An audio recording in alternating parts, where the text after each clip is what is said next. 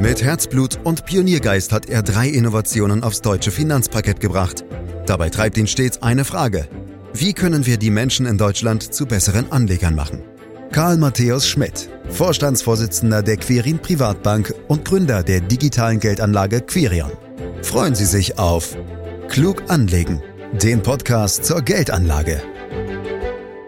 Hurra, es gibt wieder Zinsen und das sogar auch bei Staatsanleihen. So mancher reibt sich verwundert die Augen, denn bei deutschen Kurzläufern stand zwischenzeitlich sogar wieder eine 3 vor dem Komma. Gleichwohl sind die Inflationsraten immer noch sehr hoch und so stellt sich die Frage, sind Anleihen nun wirklich wieder attraktiv und eine sinnvolle Ergänzung fürs Depot? Das wollen wir heute in diesem Podcast klären, den Sie überall da abonnieren können, wo es Podcasts gibt, zum Beispiel bei Spotify. Fragen an Karl Matthäus Schmidt, Vorstandsvorsitzender der Quirin Privatbank AG und Gründer der digitalen Geldanlage Quirion. Hallo Karl. Hallo Andreas. Ja, schon im vergangenen Jahr sind die Zinsen ja deutlich gestiegen und nach einer kurzen Verschnaufpause könnte es nun offensichtlich weiter raufgehen. Was sind denn die Gründe dafür? Naja, also man muss erst mal abwarten, ob es überhaupt weiter raufgeht. Also ich bin mir da gar nicht so sicher, Andreas. Aber was vermutlich tatsächlich weiter nach oben gehen wird, sind die Leitzinsen der Notenbanken. Das haben sie auch alle angekündigt. Aber ob das auch für den gesamten Anleihemarkt gilt, da habe ich wirklich so meine Zweifel. In manchen Bereichen geht es nämlich schon wieder etwas zurück, zum Beispiel bei langlaufenden Staatsanleihen. Aber du wolltest ja wissen, warum die Zinsen in den letzten Monaten überhaupt so stark gestiegen sind. Da ist die Antwort eindeutig. Das liegt an den Notenbanken, die mit steigenden Zinsen die Inflation bekämpfen, und zwar weltweit. So hohe Inflationsraten wie zuletzt gab es ja schon lange nicht mehr. Aktuell geht es also den Notenbanken dabei vor allem darum zu verhindern, dass die Menschen sich zu sehr an die Inflation gewöhnen und sie deshalb in ihre alltägliche wirtschaftlichen Entscheidungen einfließen lassen. Das kann nämlich eine gefährliche Eigendynamik entwickeln und in eine Lohnpreisspirale münden. Die Zentralbanken kämpfen derzeit also vor allem gegen ausufernde Inflationserwartungen. Dafür nehmen sie sogar im Kauf, die Wachstumsaussichten zu verschlechtern. Und wie geht's jetzt hier bei uns in Europa weiter, Karl? Ich meine, was ist denn jetzt von der EZB zur Zinspolitik zu hören? Die EZB hat seit Mitte letzten Jahres den Leitzins sechsmal in Folge angehoben.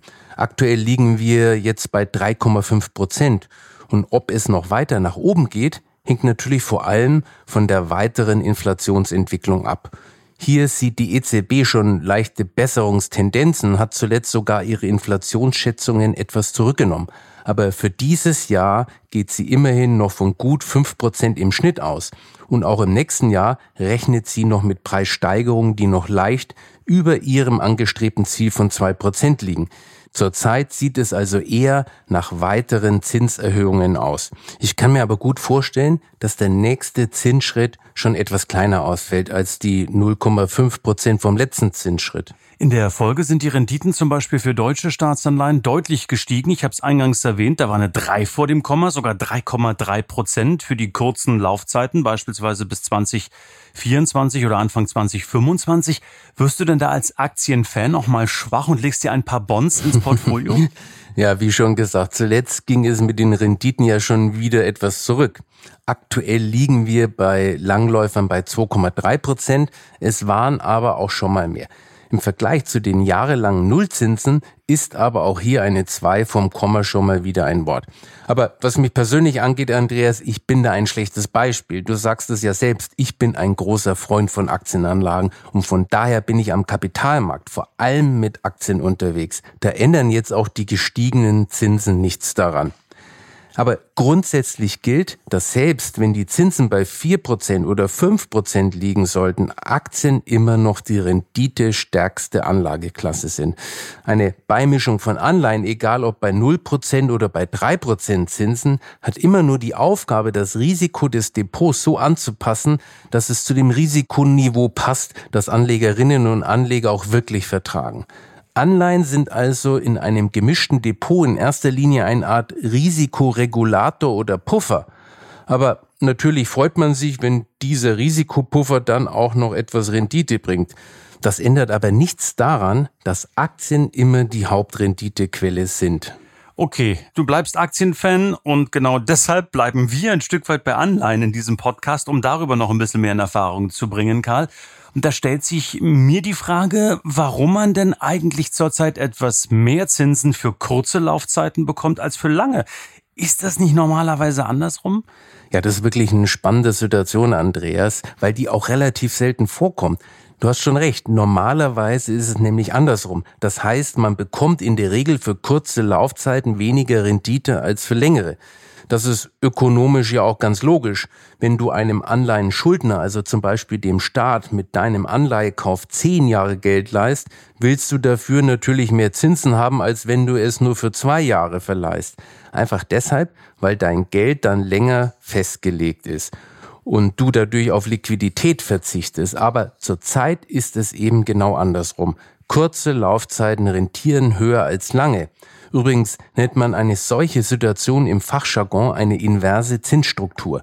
So etwas ist wie gesagt relativ selten und kommt nur in rund 10 bis 15 Prozent aller Zinsphasen vor. Na, dann muss ich natürlich nochmal nachfragen, warum ist denn das momentan so?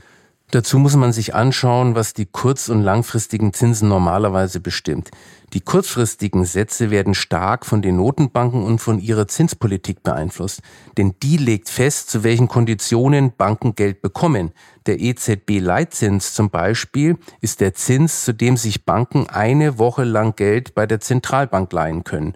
Und den hat die EZB ja in den letzten Monaten kräftig angehoben. Und das strahlt natürlich auch auf die längeren Laufzeiten ab. Und je länger die Laufzeit, desto geringer ist der unmittelbare Einfluss der Zentralbankzinsen. Viel stärker wird das sogenannte lange Ende des Zinsflügels, also die Renditen langlaufender Anleihen, von der aktuellen und erwarteten wirtschaftlichen Lage beeinflusst. Je besser die Wirtschaftsaussichten, desto höher die Renditen und umgekehrt. Da sind sich die Ökonomen relativ einig. Doch wie genau die Beeinflussung stattfindet, darüber gibt es unterschiedliche Meinungen, ja sogar unterschiedliche Zinstheorien. Die interessanteste, die sogenannte Erwartungshypothese, geht davon aus, dass das Verhältnis der Renditen von kurz- und langlaufenden Anleihen vor allem davon bestimmt wird, welche Zinsen der Markt insgesamt für die Zukunft erwartet. Und nach der Logik zeigt die aktuelle inverse Zinsstruktur sogar an, dass die Zinsen tendenziell eher wieder sinken werden oder zumindest keine gravierenden weiteren Zinssteigerungen zu erwarten sind. Ich bin etwas fasziniert, Karl, was du da alles rauslesen kannst aus Zinsstrukturkurven, aber es ist und bleibt spannend, genau das eben hier in diesen Podcasts von dir in Erfahrung zu bringen. Hm, was bedeutet das jetzt alles für die aktuelle Anlagestrategie? Sind jetzt also Anleihen wieder attraktiv und welche Bonds sind denn am aussichtsreichsten?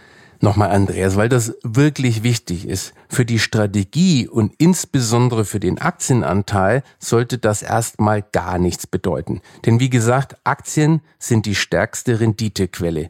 Wenn du dir das aber über die letzten Jahrzehnte anschaust, dann konntest du mit einer breit gestreuten internationalen Aktienanlage im Schnitt rund sieben Prozent pro Jahr erwirtschaften.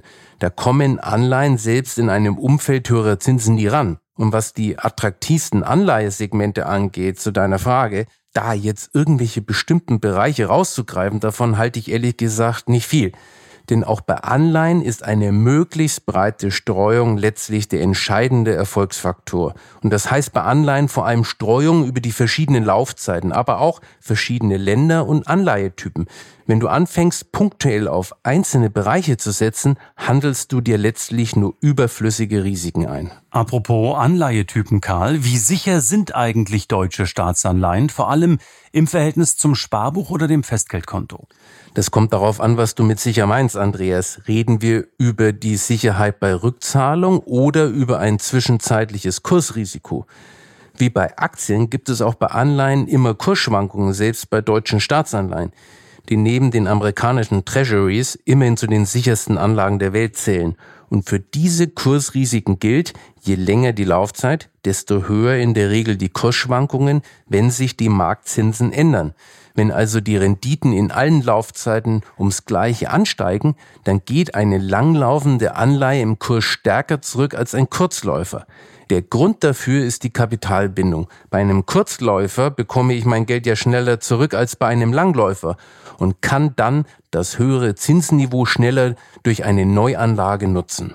Die Kursschwankungen während der Laufzeit können dir aber egal sein, wenn du das Papier bis zur Endfälligkeit hältst.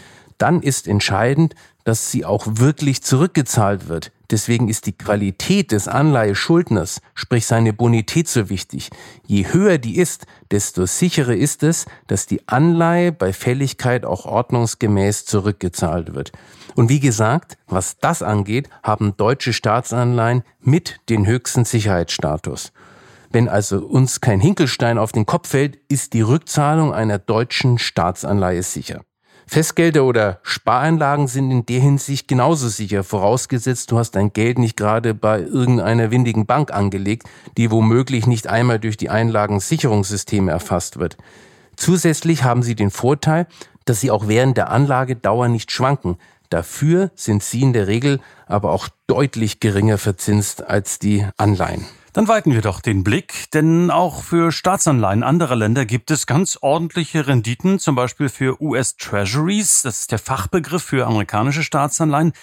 Wäre das vielleicht mal eine Alternative zu deutschen Papieren, Karl? Und worauf sollte man bei amerikanischen Papieren achten? In den USA ist das Zinsniveau aktuell tatsächlich höher als in der Eurozone oder in Deutschland. Das siehst du schon am Leitzins, hier bei 3,5, in den USA im Bereich von 5 Prozent aber auch die Anleihenrenditen sind in den USA durchgängig höher als in Deutschland. Zehnjährige US Treasuries zum Beispiel rentieren aktuell mit 3,5 Prozent, während es in Deutschland 2,3 Prozent sind. Also immerhin über einen Prozentpunkt höher. Das sieht erstmal natürlich nicht schlecht aus. Aber da US-Anleihen Dollaranleihen sind, kommt eben auch das Währungsrisiko ins Spiel. Und das sollte man sich gut überlegen, ob man sich das antun will. Denn wie sich eine Währung entwickelt, das lässt sich unmöglich prognostizieren. Übrigens widerspricht ein Währungsrisiko auch der eigentlichen Aufgabe von Anleihen in einem Depot. Denn die sollten die Kurse ja stabilisieren, nicht noch unsicherer machen. Ja, und es geht ja sogar noch viel, viel höher mit den Renditen. Ich schaue ja immer so ein bisschen nach, wo und wie Staatsanleihen rentieren rund um den Globus. Und da sind mir die südafrikanischen Anleihen aufgefallen, die beispielsweise knapp 10 Prozent bieten. Und ich bin deshalb drauf gekommen, weil ja Südafrika auch in diesem BRICS-Verbund mit drin ist und auch mit den großen Emerging Markets immer wieder mitspielt. Und das riecht, das gebe ich gerne zu, förmlich nach einem ziemlich hohen Risiko. Aber immerhin, es gibt Chancen und Risiken. Wie schätzt du das Verhältnis ein? Ja, ich weiß, Andreas, du liebst Südafrika, aber da sind wir natürlich schon in einem extrem spekulativen Bereich.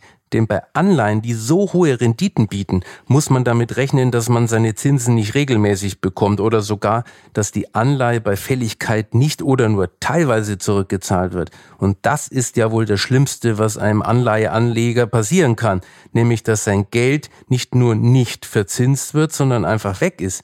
Wir sprechen hier also über höchst spekulative Anlagen, denn wer kennt sich schon wirklich in Südafrika aus? Das kann man einem normalen Anleger definitiv nicht empfehlen. Aber du kennst dich ja vielleicht besser aus.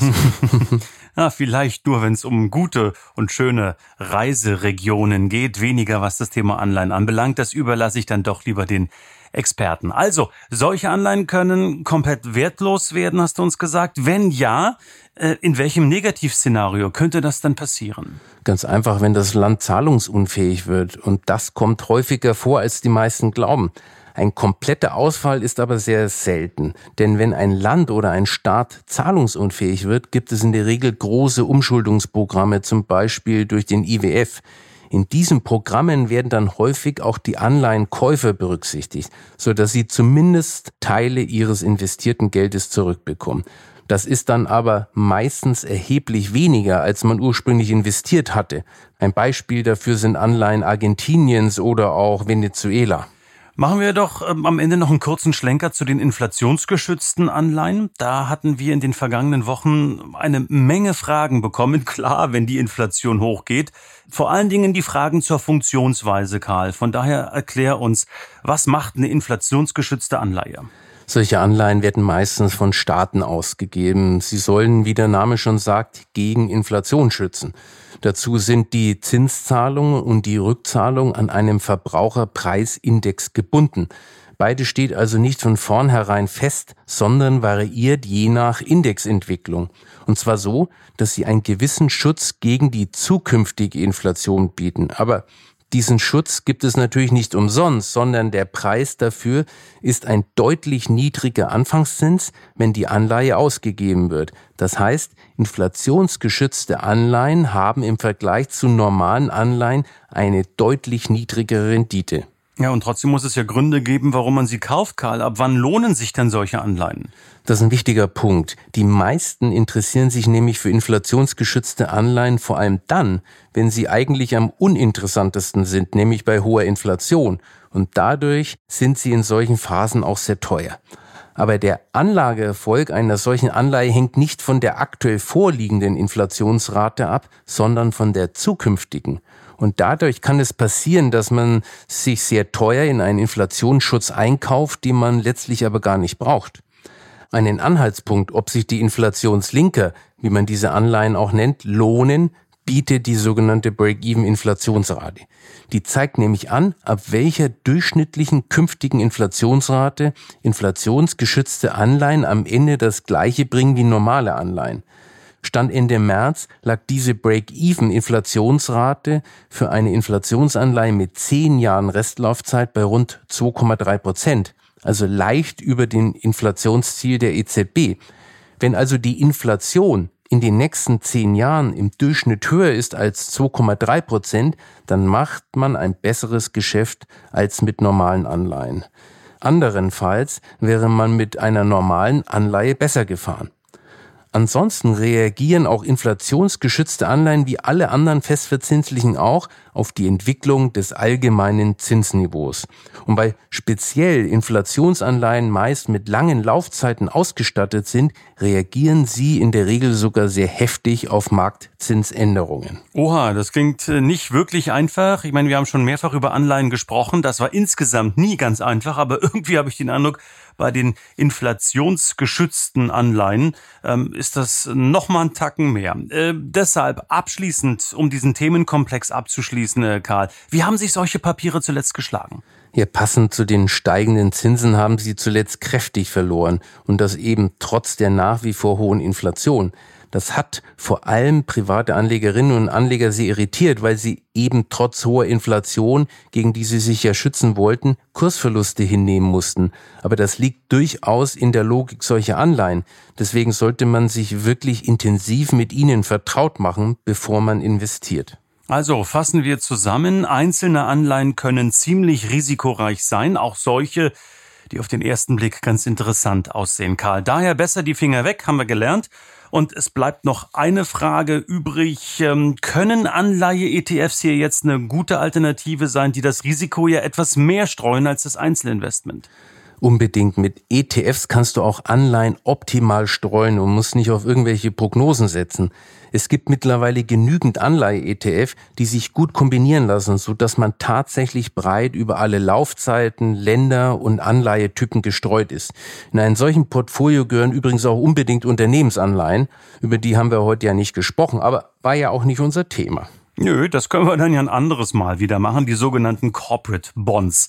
Neben den Bonds, die eben halt ja im Staatsanleihenbereich gehandelt werden. Und eine allerletzte Frage sei mir dann doch noch erlaubt, Karl, die thematisch zwar ganz weit weg ist, aber dennoch so nahe liegt. Ich habe es gerade eben nochmal überbetont. Bonds. Bist du ein echter Bond-Fan? okay, der war schlecht. Ich gebe es zu. Ich gebe es zu. Nein, aber ich, ich kann Schlag auch darauf antworten. Ich kann auch darauf oh. antworten, weil ich bin schon ein Fan. Ich habe als Jugendlicher Moonraker gesehen. Mein Vater musste sogar als Kinomuffel da mal mit rein und sich das anschauen.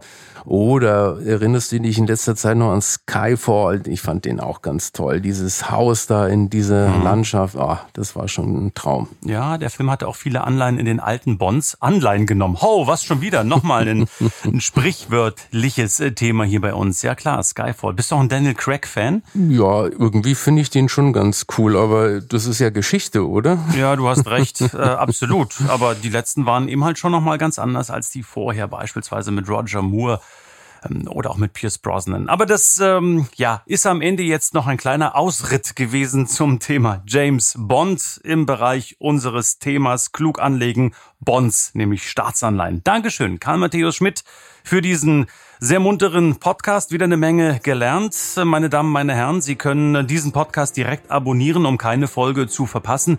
Sie können sich auch mit Ihren Freunden und Bekannten austauschen. Sie können die Links gerne weitergeben und natürlich auch ähm, ganz einfach auf den Teilen-Button drücken. Wenn Ihnen diese Folge gefallen hat, bewerten Sie uns, empfehlen Sie uns gerne weiter. Mehr Infos unter www.quirinprivatbank.de und Fragestellungen sind selbstverständlich weiterhin möglich unter podcast.quirinprivatbank.de. Für heute ganz herzlichen Dank fürs Lauschen. Das war Klug anlegen. Der Podcast zur Geldanlage der Quirin Privatbank mit dem Vorstandsvorsitzenden Karl Matthäus Schmidt. Wir freuen uns über Ihre Rückmeldungen und Themenwünsche, die Sie uns gerne an podcast.querinprivatbank.de senden können. Die Querin Privatbank steht für echte Unabhängigkeit, da sie auf Provisionen und hauseigene Produkte verzichtet. Das innovative Anlagekonzept Markt, Meinung, Wissen beruht auf bewährten Erkenntnissen der Finanzmarktforschung und investiert frei von Prognosen in den weltweiten Kapitalmarkt. Die Bank unterstützt interessierte Anleger bei der Altersvorsorge und dem langfristigen Vermögensaufbau. Mehr Informationen erhalten Sie unter querinprivatbank.de.